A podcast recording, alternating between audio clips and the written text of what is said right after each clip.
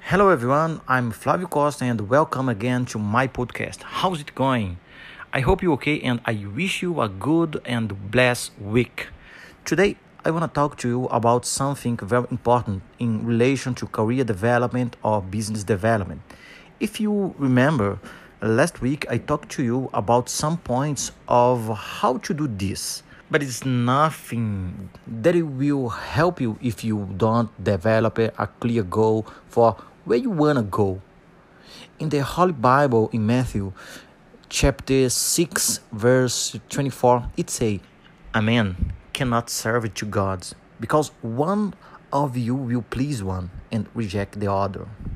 For each choice, a waiver. Wow, really, this is very strong. When you make a choice, you delete the other party. For business, it's work the same way. If you focus on serving a specific group of people, you are excluding the other group. It's impossible to please everyone all the time.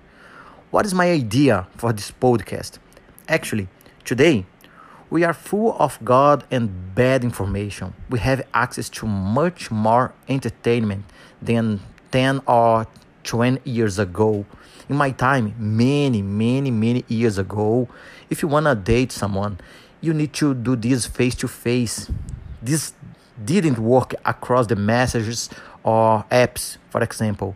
To watch a new movie, you had to go to a video store like a Blockbuster. Today, we have Disney Plus, Netflix, Amazon Prime, and many streaming services.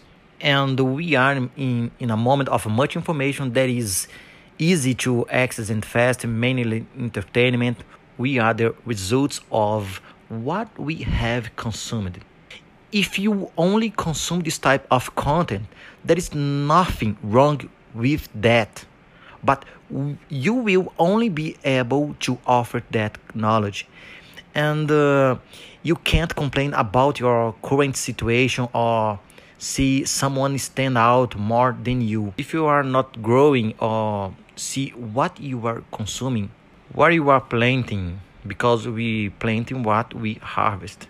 Today, we are the result of choices, actions uh, of the past, but what is your vision on the future today? If your vision of the future is bad, it may be because you are not planting anything useful today that contributes to your life purpose. But don't worry because the important things is that you can change the situation now. You just need to start. Hugs to all and see you in the next podcast. See ya.